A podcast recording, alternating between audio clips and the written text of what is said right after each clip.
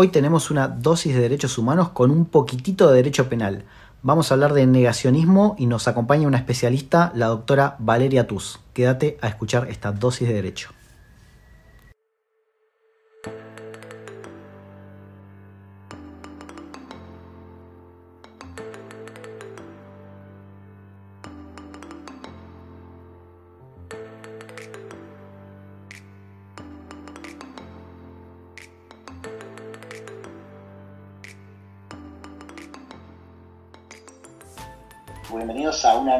Dosis de derecho. En este caso es una dosis de derecho que mezcla un poco de derechos humanos y derecho penal. Estamos con una invitada de lujo para dosis de derecho, doctora en Derecho Penal, Valeria Tuz. ¿Cómo estás? Buenas tardes, buenos días, buenas noches. ¿Cómo estás, Daniel? Gusto saludarte. Igualmente. Vamos a hablar de eh, tu especialidad, o de una de tus especialidades, mejor dicho, pero en concreto vamos a hablar de negacionismo, ¿sí? Y el negacionismo vinculado con los derechos humanos, vinculado con el derecho penal en general. Primero vamos a contarle a la gente por qué vamos a hablar de negacionismo y me gustaría que lo cuentes vos. Bueno, eh, por varios motivos vamos a hablar de negacionismo.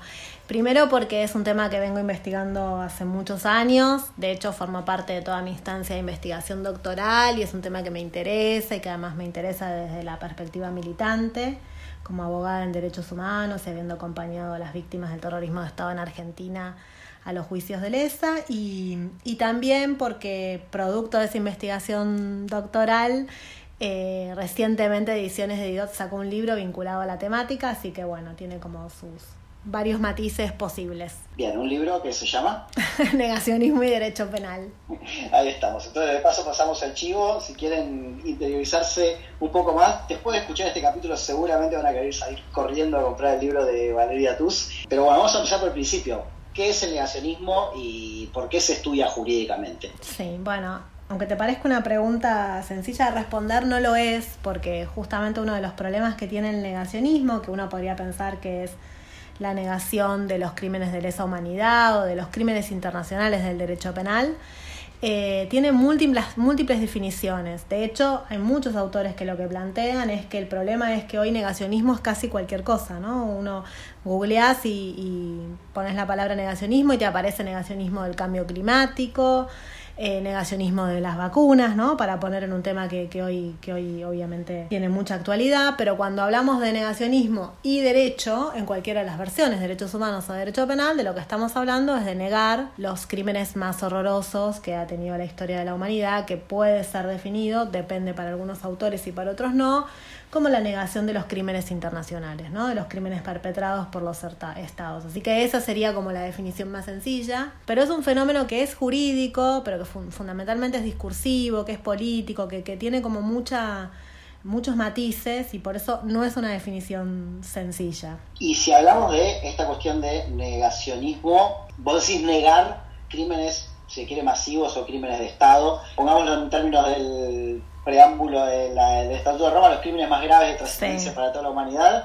¿Cómo sería esto de negarlo? ¿Qué implica negar un crimen de estas características? Mira, eh, desde el derecho penal, o sea, lo que se discute es si es posible o no criminalizar estos comportamientos, ¿no? Digamos, si uno puede atravesar esa sutil y delgada línea de transformarse en un sensor ¿no? nacional para luchar contra, contra disidencias ideológicas. Entonces, lo primero que te va a pasar es que si bien hay un consenso eh, masivo, generalizado, sobre todo a partir de la, etapa de mundialización de los derechos humanos, que tristemente inaugura Auschwitz, pero es así, eh, en principio nadie puede pone en tela de juicio y cuando digo nadie es un nadie relativo porque por supuesto hay, hay sectores de la academia, incluso de la academia, que discuten la necesidad de responsabilizar y castigar a los responsables de las prácticas sociales genocidas, pero en principio uno podría decir que cuando pensamos en los crímenes internacionales hay todo un andamiaje del derecho penal internacional y de los derechos locales, estatales locales, tendientes a juzgar este tipo de crímenes. Ahora, no pasa lo mismo con el negacionismo, ¿no? Digamos, ese consenso más mayoritario, más extendido, si se quiere, desde, desde cómo funciona el sistema interamericano de derechos humanos, incluso la Corte Penal Internacional, no claramente se pone más en discusión, ¿no? Y, eso eh, tiene que ver con varias cosas. Pero que en algún punto a mí lo que me interesa como poner en discusión, y quizás ese es un poco el eje del trabajo que yo vengo haciendo en los últimos años, es que a lo mejor el problema que tenemos es el liberalismo tal cual lo entendemos, ¿no? El liberalismo penal, y que, y que a veces no se puede dar respuesta a estos fenómenos porque seguimos anclados en una visión del liberalismo del siglo XVII, del siglo XVIII, que fue muy importante, no es para desmerecer el iluminismo penal desde, sus inicios hasta acá, sino para tratar de pensar con una, con una perspectiva que pueda dar respuesta a estas problemáticas. Porque lo primero que uno piensa cuando piensa en criminalizar el negacionismo es esto que te dije, ¿no? Digamos, uno se va a transformar en un inquisidor cool. Y en esta inquisición, como nosotros somos los buenos y tenemos razón, no nos preocuparía, pero hay una afectación como muy expresa y muy manifiesta la libertad de expresión, ¿no? Esa es como la primera se quiere lo primero que sale desde el liberalismo penal o la primera idea, te diría hasta intuitiva, que puede tener un estudiante de derecho y fuera de la facultad, que esto afecta a la libertad de expresión. O sea que básicamente cuando hablamos de derecho penal y de negacionismo estamos hablando de una discusión entre criminalizar eh, esta cuestión del, del, rechazo o la negación a los crímenes masivos contra los derechos humanos versus la libertad de expresión, o sea, que cada uno pueda decir lo que quiera respecto de acontecimientos de la historia. Te acuerdo que acá entra también a jugar la cuestión del revisionismo histórico y todo, toda esta movida también cultural y de investigación que, que un poco pone en tela de juicio los acontecimientos históricos del pasado, ¿no? Absolutamente. La primera la primer crisis que tiene la criminalización del negacionismo son varias. Por eso es un tema que es muy interesante porque por eso yo creo que pone, pone en crisis el liberalismo en sí mismo, ¿no? Digamos, no solamente la libertad de expresión, sino otros valores que después podemos conversar, pero que tienen que ver con cómo se entiende el daño, la lesividad, qué pasa con la verdad histórica, si el Estado tiene que construir verdades oficiales o no. Es decir, hay una serie de problemas que se abren para poder decidir por, por el sí o por el no de criminalizar estos comportamientos. Pero uno podría decir que el, punto de partida es efectivamente, como vos lo decís, la libertad de expresión. Ahora, esa libertad de expresión ¿no? que es la que, la que tienen en cuenta, digamos, el liberalismo, es como vos decís, una libertad de expresión que lo que plantea es la necesidad de que las personas puedan expresarse libremente, que diseñen su propio plan de vida, digamos, esa idea de la autonomía clásica liberal y que en todo caso nosotros debemos tolerar al intolerante en algún sentido, y, y digo la palabra tolerar en el sentido filosófico que le otorga Derrida, ¿no? que no es la idea del respeto, sino de, de tolerar y que eso es parte de un Estado democrático de derecho. Eso sería como el, el, punto de partida, digamos, eh, eso que se plantea como incuestionado y que en algún punto a mí me interesa poner en cuestión, ¿no? Esa es un poco la, la, como la vueltita de tuerca para pensar estas cuestiones, entre otras cosas porque si no uno no entiende la gravedad de los discursos negacionistas. Quizás es algo que hay que decir ahora para luego pensar por qué no todos podemos decir lo que queremos en cualquier momento y en cualquier contexto,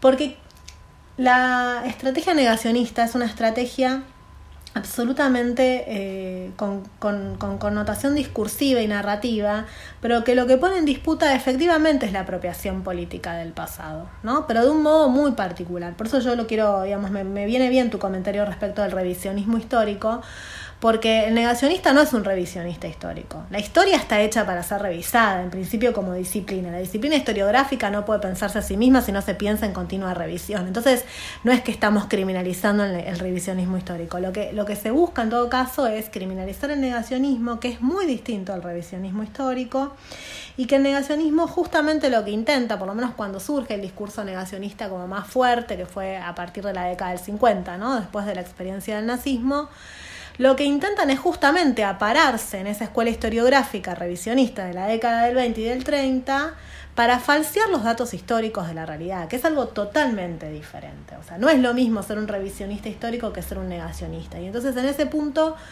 lo que está en disputa es la apropiación política de ese pasado que se pretende, negar. Entonces, esa primera distinción no es menor porque si no, efectivamente, digamos, es una disciplina que es Digamos, la historia es una disciplina que está pensada para ser revisada, entonces el derecho no tiene nada que hacer en, en, ese escenario. Entonces, un poco hacer esa aclaración, y aún así uno podría decir que con esa aclaración, de todos modos, las personas tenemos derecho a decir lo que queremos en cualquier contexto y en cualquier lugar, que es el segundo argumento liberal eh, más fuerte.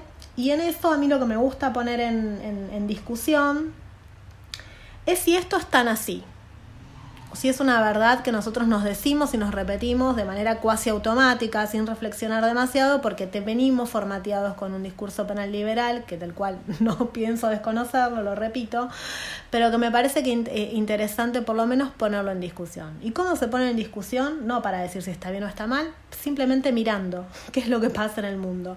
No por el argumento autoritativo de que como esto pasa en otro lado está bien, pero por lo menos para poder plantear algo que me parece que es estructural para pensar estas prácticas, que es el fenómeno de la contingencia en la libertad de expresión.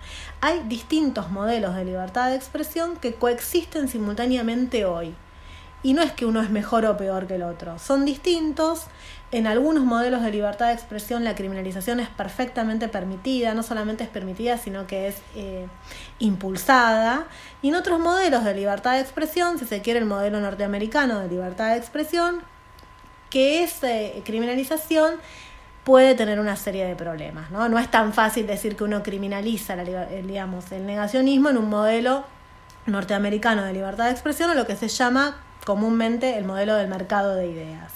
Pero hay otros modelos y eso es un poco lo que yo quería eh, poner en, en discusión. Es, el modelo del regional europeo es totalmente diferente y de hecho tiene como una, una acepción que se llama el modelo de democracia militante, así se llama, eh, tiene una explicación su origen histórico de por qué ese nombre, pero es justamente el planteo de que los estados democráticos de derechos no pueden permanecer neutrales frente a la negación de crímenes que lo que ponen en discusión es la propia existencia y vigencia de las democracias liberales. Entonces hay como un tabú, una explicación de que hay comportamientos que como atentan contra el propio contra la propia democracia, esos comportamientos no son tolerados. Y no solamente no son tolerados, sino que son prohibidos de plano. Y ese es el modelo europeo. Entonces hoy coexisten varios modelos, no hay una única respuesta posible.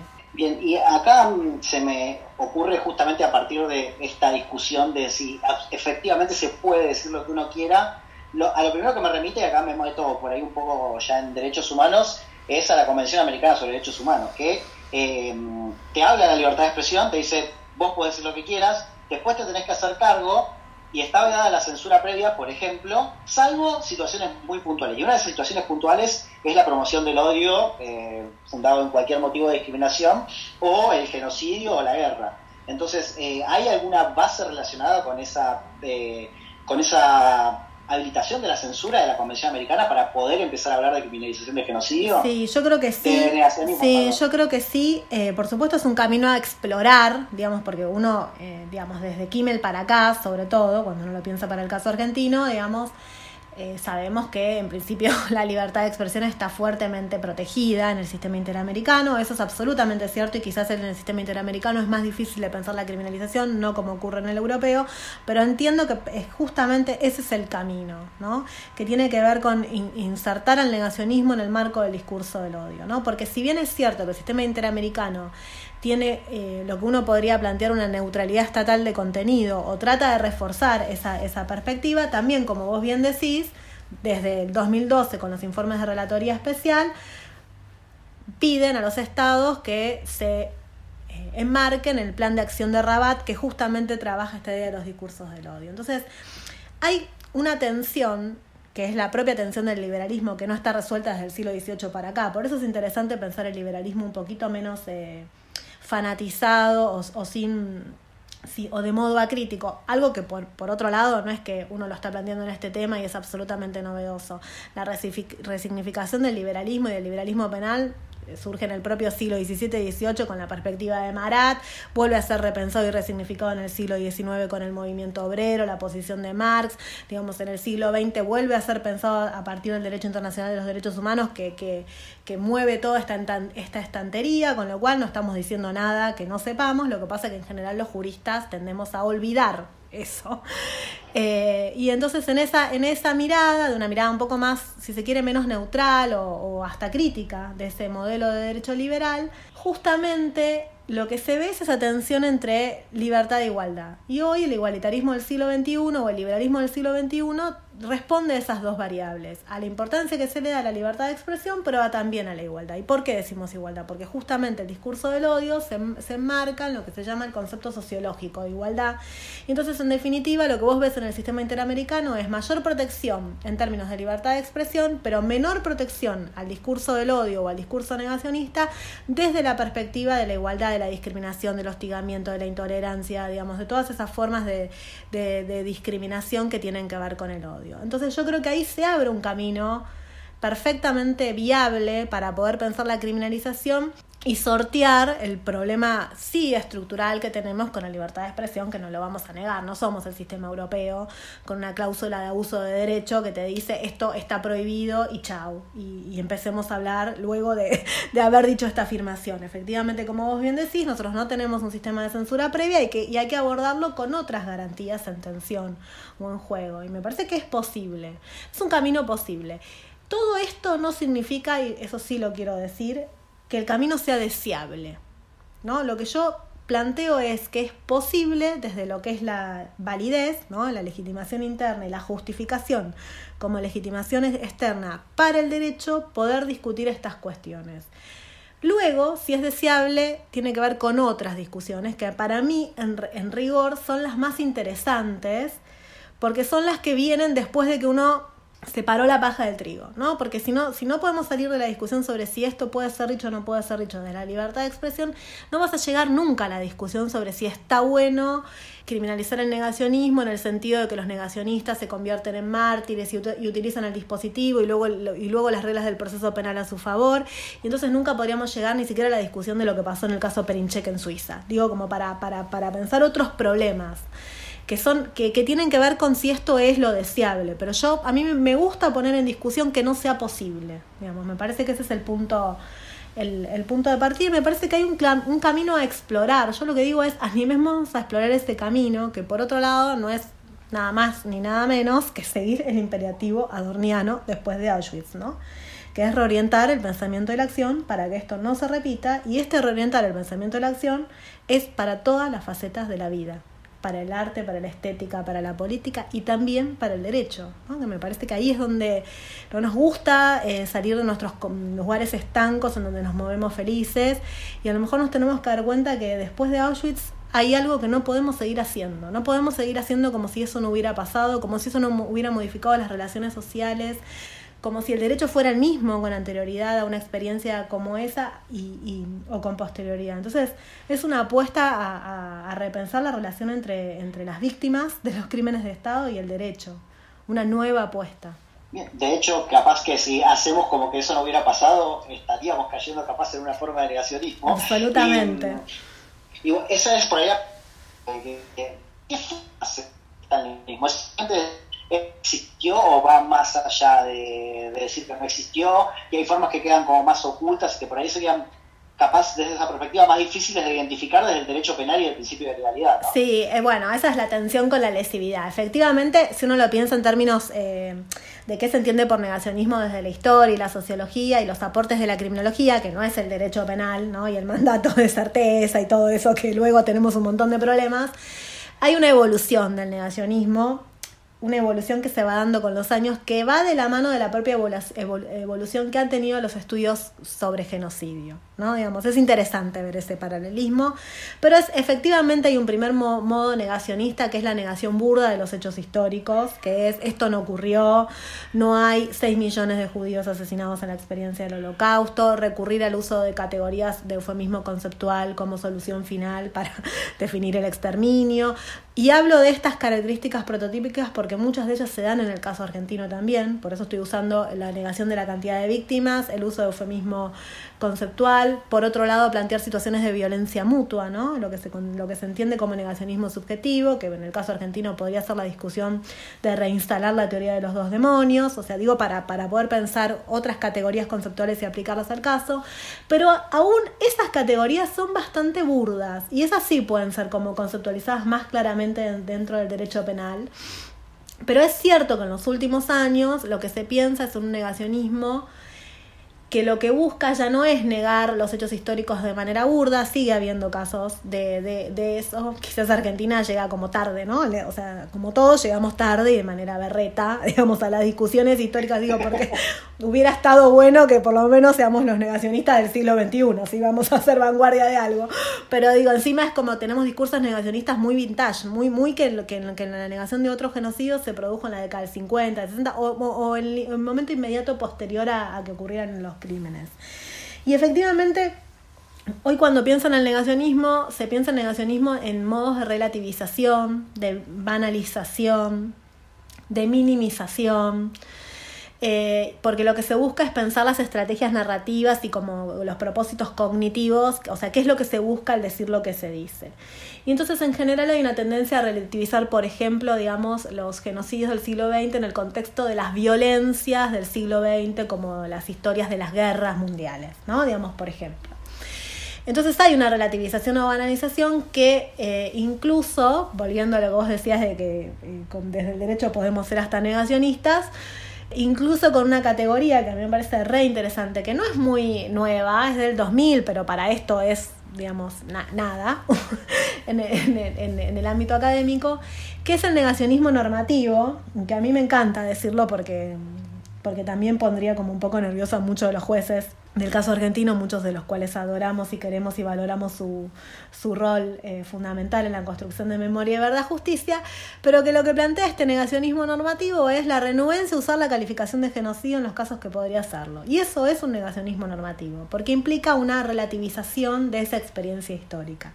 Bueno, eso tendría que ser criminalizado, bueno, eso es una segunda pregunta. Y uno puede decir que por el mandato de certeza vamos a llegar a los modos prototípicos. Pero en Europa, digamos, donde hay más de 20 países que criminalizan el negacionismo, esos modos de relativización también forman parte del tipo penal. Digo, como para complejizar. Uno puede tomar una decisión distinta pero digamos, pero, pero en Europa se usan distintos tipos penales, uno es negar, otro es minimizar, en algunos casos está la idea de justificar, que hay como, bueno, ¿no? Con la apología del genocidio está como ahí en una delgada línea, o enaltecer en el caso español, o sea, van, van cambiando los verbos típicos, pero por ejemplo, esas modalidades no tan burdas o no tan rústicas de negación forman parte del tipo penal. Bien, eh, me quedan dos preguntas que me parecen como interesantes e importantes para, para, exprimirte ya que te tenemos.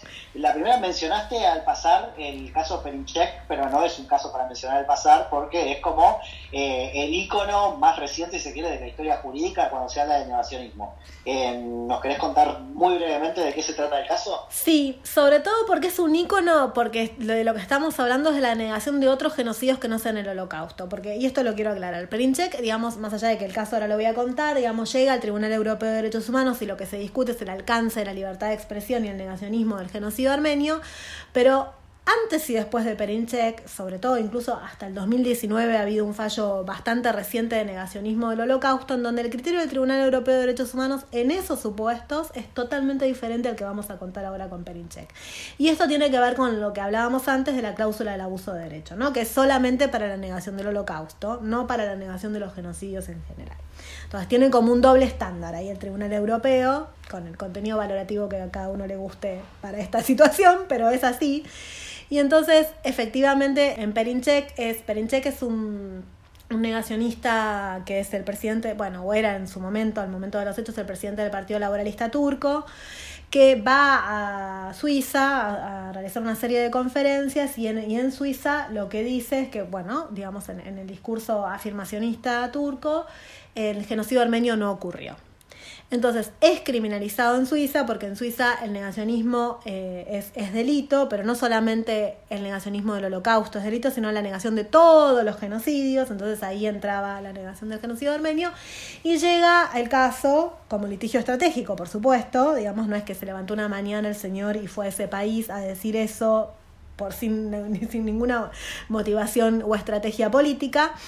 Eh, llega al Tribunal Europeo de Derechos Humanos y se armó un revoleo monumental porque tiene dos, eh, dos sentencias. Una es la primera no que es la de que no es la plenaria no es de la sala que interviene y luego la que revisa porque fue un escándalo internacional en donde lo que se discute es que en, que en esos supuestos puede haber una afectación a la libertad de, de libertad de expresión de Perinchek justamente porque no opera la cláusula del abuso de derecho y porque al fundar el artículo 10.2, que es el que trabaja sobre la idea del contexto histórico, el dato geográfico, ¿no? todas esas variables que también están en el Pendexen de Rabat, concluyen que el genocidio armenio, por su distancia temporal, no tiene esa posibilidad de incitación a la violencia, que sí tiene el, el antisemitismo implícito de la negación del holocausto, y esa es como una conclusión eh, genérica, que es la versión más lavada del fallo, pero la versión previa y la más difícil de digerir, sobre todo, digamos, para, para quienes eh, abordan la temática del genocidio armenio es que en, el fallo de la sala,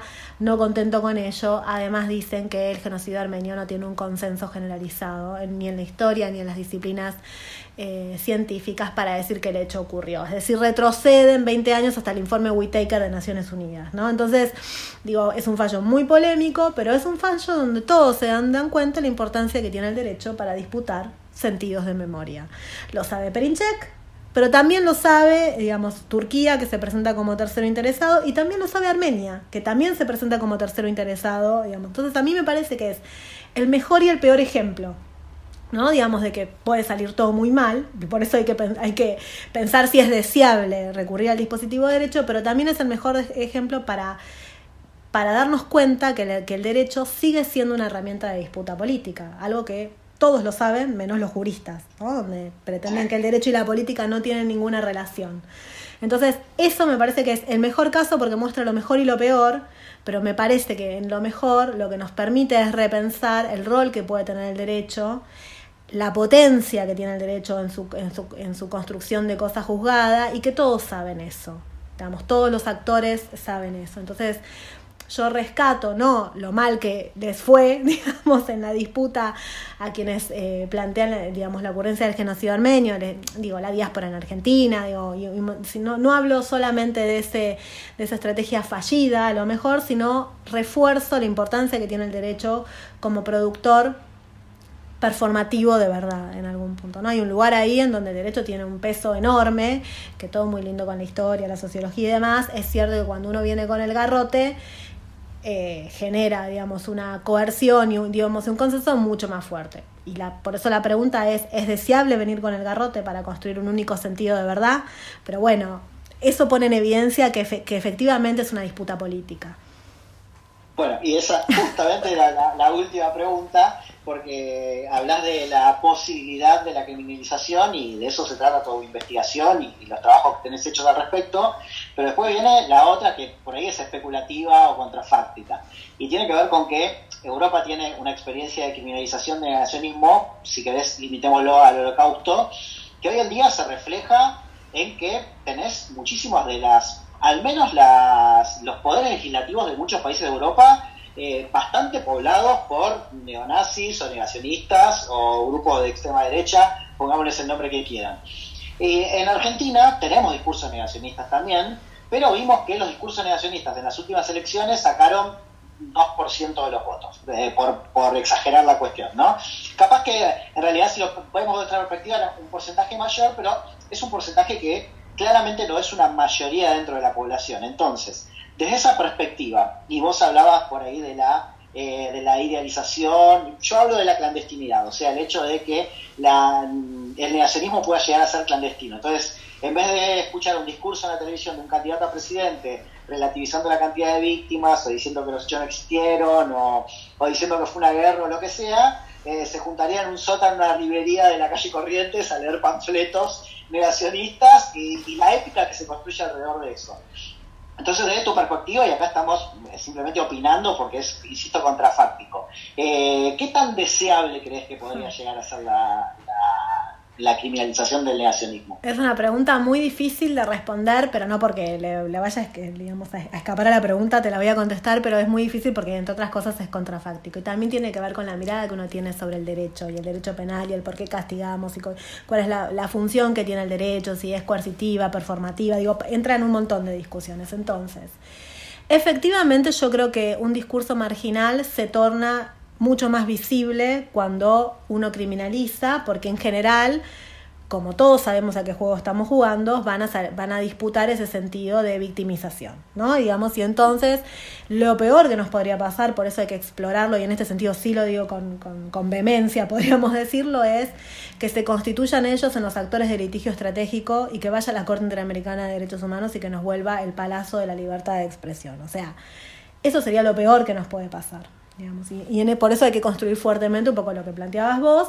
Bueno, ¿cómo vamos a trabajar el negacionismo como discurso del odio? Y entonces no criminalicemos la verdad histórica y demás, porque por ahí no va quizás va en un sentido político, pero no va en un sentido jurídico. Entonces hay que ser primero muy cuidadoso con eso. Ojo, porque no solamente se van a visibilizar, no solamente van a creer que tienen mayor eh, receptividad, digamos, en, la, opinión pública y demás, sino que además seguramente hagan litigio estratégico. Entonces eso es un riesgo enorme que hay que reducir con argumentos antes de tomar la decisión. Hay una segunda pata, que es lo que vos eh, bien marcás, de la clandestinidad, que también es muy difícil, pero también yo te diría que si bien es cierto que es un discurso marginal, no deja de ser un discurso peligroso. Y entre, y entre esa peligrosidad yo te diría que hay un, laburo poco explorado, pero que es interesante para futuras investigaciones, aliento a quienes les interese el tema a que lo piensen, es entre el link entre negacionismo e impunidad y cómo se construye impunidad en los discursos jurídicos en el sentido del poder judicial duro. Eh, entonces, si bien es cierto que uno puede pensar que en términos sociales eso no, no performa, ¿no? ¿no? No está ahí como penetrando nuestro imaginario colectivo sobre lo que nos pasó, ojo al piojo, ¿eh? porque tuvimos un 2 por 1 de un día para el otro y si no hubiera habido una movilización masiva, digamos, eh, em, de, de, de, la sociedad, independientemente de la legalidad o no del fallo del 2 por 1, lo que estoy diciendo es cómo se disputan los sentidos de memoria nada más. Como el Poder Judicial también puede disputar un sentido de memoria, como digamos, eh, digamos. Entonces, ojo, porque uno tiende a decir esto es una porción más eh, minoritaria, digamos, pero en crecimiento y con un discurso jurídico que puede avalar ese crecimiento. Entonces, también dependa, depende de cómo nosotros creamos que tenemos que definir esa discusión en el imaginario colectivo. Entonces, eh, ahí, si uno cree que existe el riesgo de que se conviertan en mártires, pero por otro lado es necesario dar un mensaje comunicacional social fuerte de esto no es tolerado en el ADN argentino, juicio y castigo forman parte de nuestro ADN democrático y el nunca más es un nunca más de verdad, ¿no? No solamente porque queda lindo decirlo y es políticamente correcto, quizás uno debiera reforzar la posibilidad de que justamente el pueblo se exprese en las leyes y discutamos esta situación. Si eso va a ocurrir, por eso digo, no, no le escapo a la pregunta, es, yo creo que hay, que hay que tener mucha rigurosidad en que el debate, y ahí sí soy muy en sistema norteamericano democrático, que el debate sea abierto, que sea plural, que todos opinemos todo, que digo, porque eso robustece la legitimidad democrática después. Entonces uno vuelve a poder a plantear si uno hizo todo eso y no lo hizo a puertas cerradas entre tres, cuatro personas y votaron en automático, y si hacemos como ocurrió con el debate de la despenalización del aborto, más allá de los resultados, va a volver a ocurrir. Digo, a veces hay que aguantarse, que a veces las cosas no sean como uno lo desea, pero si uno hace ese ejercicio de pluralidad, de robustez democrática, para mí genera mayor... Y hay que fumarse todo, ¿eh? O sea, que vaya a decir esto está re mal, el genocidio no ocurrió o qué mal criminalizar el negacionismo. Digamos, si uno puede discutir fuertemente qué decisión queremos tomar como país, a mí me parece que ahí se torna deseable. Pero requiere sí o sí de esa robustez eh, necesaria, ficcional, está claro, no es que uno cree que, pero me parece que, permite luego generarles menos posibilidad de discusión a esta eh, clandestinidad que vos planteás de, los negacionistas clandestinos, que estoy de acuerdo. Eh, pero solo así, porque también tiene que ver con qué pensamos con el rol del derecho, ¿no? ¿Cuál es la, cuál es la intención de legislar? ¿Meterlos presos? No, claramente no. Uno puede pensar modelos de justicia restaurativa, puede pensar penas simbólicas de, prisión y pensar en la deconstrucción de, eh, al estilo acciones afirmativas estatales de políticas de derechos humanos, digo, que, que hagan probations en la exesma. Digo, uno puede pensar un montón de, de medidas posibles que no sean el garrote en sentido estricto. Entonces, para eso uno tiene que pensar, uno podría decir, uno tiene que pensar como DAF, ¿no? Que hay una cosa de, lo comunicativo social y que si esto está en el imaginario social, tiene que ser plasmado en las leyes. O sea que eh, en ese escenario podría ser deseable. Así como te digo con más certeza que es posible, cuestionando el liberalismo penal que conocemos y, viendo que hay otros modos y modelos y que está bueno discutirlo y demás, en este segundo aspecto te, te diría que es que podría ser deseable casi que estás proponiendo una política de Estado, cosa como si en Argentina fuera fácil, ¿no?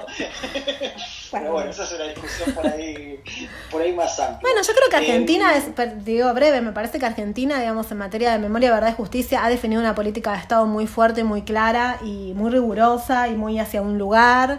Eh, con, sus avances y sus retrocesos, pero me parece que sí hemos definido una política de Estado. Entonces, en definitiva, sería como dar una vuelta de tuerca más a esa política de Estado. Yo, sinceramente, creo que en nuestro ADN constitutivo eh, el nunca más forma parte de la idiosincrasia argentina. Entonces, digo, creo que es, que es una de las cosas que no sería tan difícil construir esa política de Estado. Sí, sí, es cierto. Coincido en que la, memoria, verdad y justicia quizás es una de las pocas políticas de Estado que tenemos, quizás junto con la reivindicación de los derechos soberanos sobre las Islas Malvinas y y Archipiélago del Sur, pero, mm, pero bueno, la verdad es súper interesante escucharte, súper interesante que podamos además compartir este contenido con, con, la gente que escucha Dosis de Derecho. Eh, obviamente todo lo que dijiste no es simplemente una opinión, tiene una investigación jurídica de muchos años atrás, así que invitamos nuevamente a quienes quieran profundizar sobre el tema a que vayan a la librería o a internet y que busquen Negacionismo y Derecho Penal de Valeria Truz de Editorial Didot. De mi parte, estoy muy agradecido por haber formado parte de este episodio de Dosis de Derecho y mm, te doy la oportunidad de que cierres como vos quieras.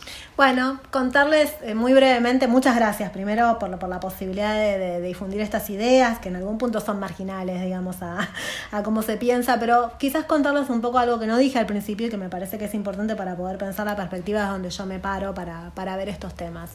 Yo, por supuesto, fui formateada por esa facultad de Derecho eh, liberal, digamos, y por supuesto, cuando empecé esta investigación, lo primero que me parecía es que era una barbaridad criminalizar el negacionismo. De hecho, estas conclusiones fueron escritas y defendidas en una tesis de especialización, o sea, no solamente lo pensaba, sino que además lo dije en público, digamos. Lo que pasa es que con los años quizás la experiencia de haber atravesado los juicios de lesa en nuestro país, representando alguna de las víctimas del terrorismo de Estado, digamos, y, y, luego ya con un programa que llevamos adelante en la Facultad de Derecho que se llama Los estudiantes vamos a los juicios, donde los pibes y pibas de la facultad van y le ponen el cuerpo a la experiencia del juicio, digamos, eso a mí me hizo revisar las ideas del derecho. Digo, me parece que si el derecho no, no se transforma en una herramienta de reparación, el derecho no sirve para nada, digamos. Y, o, no es el derecho en el que yo quiero enrolarme, trabajar, defender. Y entonces, quizás esa experiencia que atraviesa a los alumnos, pero a mí me atravesó profundamente en lo personal, me hizo revisitar todas y cada una de las ideas que yo tenía de de, del derecho penal, del derecho en general, digamos, y, y, no quería dejar de, decirlo porque como toda producción eh, académica o intelectual está atravesada por, las, por la posición ideológica, política, por la experiencia de vida y me parece que, que, que es importante entender que yo este libro y estos textos y los seminarios que doy en la facultad los pienso en defensa de las víctimas del terrorismo de Estado en nuestro país y que en todo caso lo que intento son modos discursivos más creativos, más fundantes, más solidarios, que nos haga pensar quiénes éramos antes de la experiencia del, aniquilamiento y quiénes somos hoy, ¿no? Y el negacionismo lo que viene a obturar es esa posibilidad de pensar quiénes éramos, ¿no? Porque si no sabemos quiénes éramos, difícilmente podamos construir ese, ese mundo más justo y solidario. Eh, y bueno, y ahí es donde, donde, me paro. No quería dejar de decirlo. Te agradezco muchísimo por la oportunidad y bueno, nada, seguimos en contacto. Muchas gracias, vale. Voy a quedarme con algo de lo que dijiste que está buenísimo que nos revisemos a nosotros mismos para, para saber qué tipo de abogados queremos ser, para qué tipo de derecho queremos tener y, y, a partir de ahí también construir una idea de justicia. Es un montón haberte tenido acá, te agradezco un montón, agradezco mucho a la gente que nos está escuchando y hasta la próxima dosis de derecho.